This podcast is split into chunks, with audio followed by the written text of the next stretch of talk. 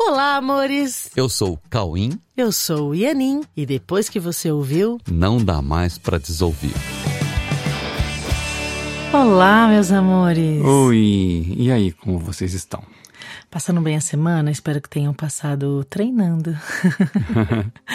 né? Nesse nosso treino de todo dia, de relembrança do que nós somos. Aliás, eu gostaria de convidar vocês para ingressar no curso A Verdade Presencial que inicia no dia 29 de maio. É um treinamento muito consistente, sério, onde nós fazemos em conjunto os exercícios do livro Um Curso em Milagres. Porém, você faz os exercícios na sua casa e uma vez por semana nós temos uma aula sobre os conceitos que te impedem de entender completamente esse conteúdo.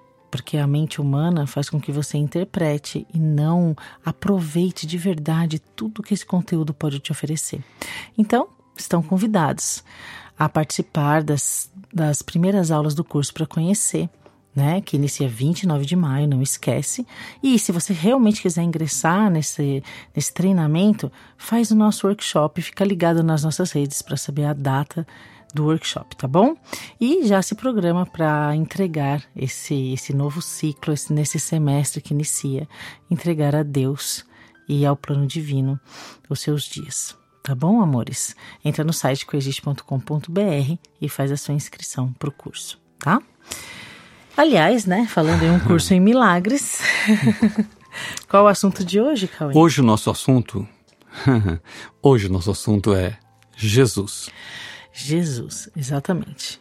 Afinal, o que esse nome pode significar em nossa vida, em nosso dia a dia? Quem é esse ser que faz parte da história da humanidade e que mudou até a contagem do tempo? Afinal, nós estamos hoje no ano 2023, depois de Cristo, ou seja, depois de Jesus.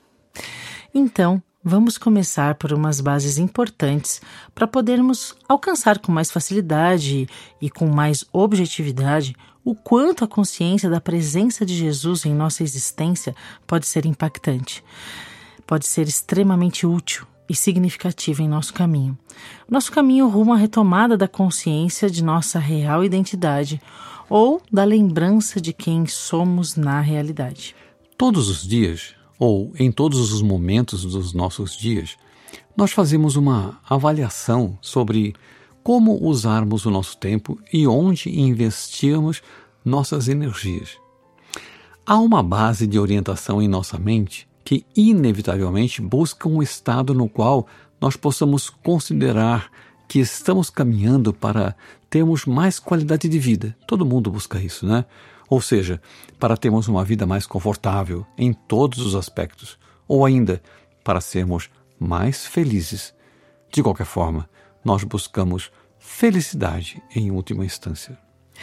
É extremamente comum buscarmos ideias como que Deus nos ajude, por exemplo, ou graças a Deus. E incontáveis expressões que nos contam que, de alguma forma, nós contamos com Deus na busca da felicidade, ou na busca de um estado que poderíamos chamar de um céu em nossa existência, visto que facilmente associamos Deus com o conceito de céu. Com certeza, o entendimento sobre Deus, a confiança em Deus ou a credibilidade de que cada um tem sobre Deus varia muito em função de cada histórico pessoal, não é mesmo? Porém, seja qual for esse histórico pessoal, poderíamos considerar aspectos bastante óbvios, como o fato de que, inegavelmente, vamos falar sério, né? Inegavelmente nós existimos. Afinal, como já dizia Descartes, né? Penso, logo existo. Se sou capaz de pensar, é porque, afinal de contas, eu existo. Caso contrário, eu não, não seria possível eu pensar sem existir. Primeiro tem que existir para Aham. depois poder pensar, né? Se existimos, é também fácil de ver que não criamos a nós mesmos.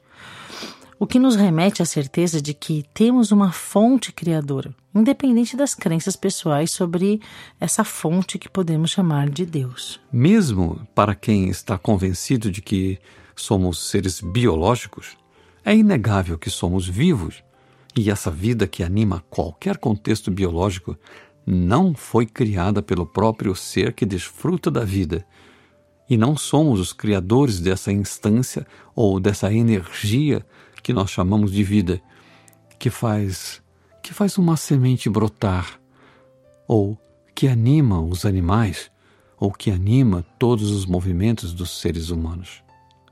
Se somos a vida, independente do contexto biológico, e se admitirmos que há uma fonte dessa vida, não podemos estar separados dessa fonte, porque a criação é um ato que gera inevitavelmente uma transmissão de atributos hereditários e necessariamente unificados pelo fato da criação ser um ato extensivo da própria fonte criadora, estendendo a si mesma.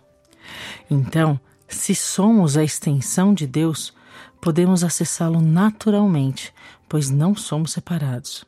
Não dependemos de nada para isso, pois já somos assim eternamente ligados a Deus. Só que tem o seguinte: essa, essa lembrança ou essa tomada de consciência de que existimos em unidade com Deus necessita de uma ajuda realmente. Não em função do que nós somos, porque isso já é natural em nós, mas em função de estarmos aprisionados numa crença de que nos tornamos algo diferente do que realmente somos. Nós precisamos de ajuda para reajustarmos o nosso foco para aquilo que nós realmente somos. E para isso, nós precisamos de ajuda para nos livrarmos das barreiras que aprendemos a acreditar e que nos afastam do que nós somos. Nossas crenças irreais desviam o nosso foco da realidade e para ajustarmos esse foco, realmente precisamos, sim, de ajuda. Sim, precisamos de ajuda. Deus jamais nos abandonou e somos um com Deus, certo? Porém, Deus não compartilha das nossas crenças irreais, porque Deus é a própria realidade que não conhece a irrealidade. Porém, somos realmente amados por Deus, em nosso estado de unicidade. E é com esse amor real e eterno que Deus nos envia toda a ajuda que precisamos.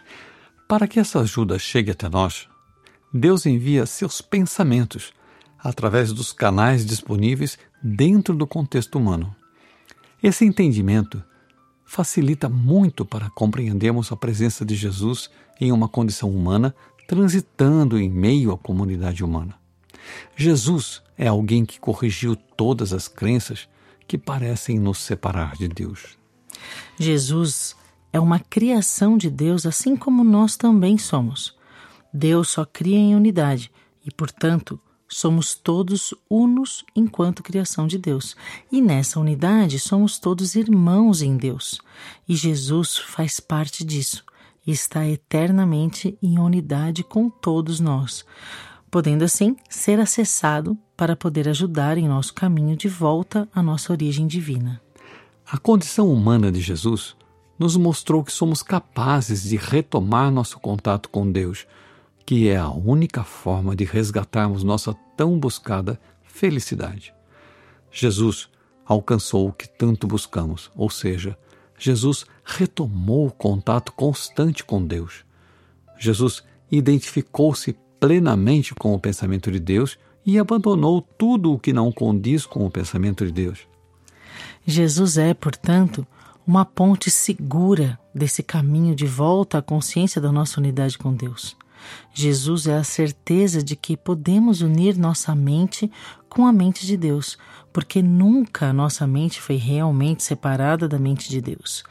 É somente um reajuste de foco entre colocar a mente em Deus ou colocar a mente em crenças irreais sobre o que somos. Quando Jesus disse: Eu sou o caminho, a verdade e a vida, ele estava se colocando como sendo realmente um caminho perfeito e justo de retorno ao contato com Deus, que ele alcançou e se comprometeu a compartilhar com toda a unidade da criação de Deus. O amor de Jesus é o reconhecimento de Jesus da nossa unidade entre todos e com Deus. Todos que se unem a esse trabalho em unidade com Jesus nesse caminho, a partir da unidade com Deus, não se sentem mais sozinhos ou separados. Todos juntos formam uma legião em unidade para trazer o amor de Deus para o mundo. Isso não depende de religião ou qualquer crença ou filosofia. É apenas uma disponibilidade de Jesus, aberta para todos, anunciando que há um caminho para a retomada do contato com o pensamento de Deus que está disponível na mente que compartilhamos entre todos, entre todos nós e com Deus. Todos os nossos relacionamentos nos colocam mais perto da vida, porque a vida está em todos os seres vivos. Mas a consciência de Jesus pode realmente nos ajudar a aumentar a nossa velocidade no caminho de volta para casa. Jesus disse também: Onde estiverem dois ou três reunidos em meu nome, aí eu estou no meio deles. Se ele disse isso, certamente não vai falhar, porque o nível de consciência de Jesus é perfeitamente confiável. Todos que já se uniram nesse caminho de volta estão de fato unidos por essa única meta. É a meta que une a mente. E essa meta de retorno ao que somos e retorno a Deus é para todos, pois todos já são unidos, mesmo que não tenham consciência disso, ou mesmo que ainda se sintam separados. Jesus é, portanto, um caminho de unidade e de amor por todos. Jesus é um caminho de unidade e de amor pela vida. Jesus é um caminho de amor disponível para a lembrança da nossa unidade com Deus. Jesus é um caminho de amor pelo reconhecimento da unidade da criação de Deus e da unidade da Santíssima Trindade entre o Pai, o Filho que somos todos nós e o Espírito Santo que Deus colocou para que nunca nos sentíssemos sozinhos, nem na mente, nem no espírito.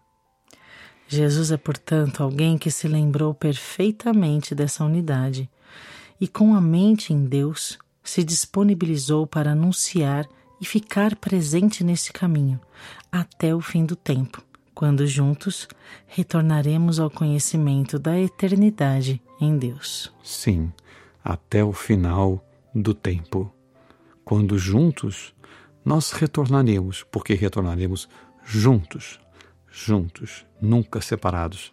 Retornaremos ao conhecimento da eternidade em Deus. Amém. Então, usufruam de Jesus, essa presença amorosa que está disponível para nos ajudar nesse caminho de retorno. Ok? Jesus é, portanto, um caminho de unidade e de amor por todos. Fiquem com Deus. Fiquem com Deus. Boa semana para vocês, junto com Jesus. Beijos. Muito amor para vocês na semana e para sempre.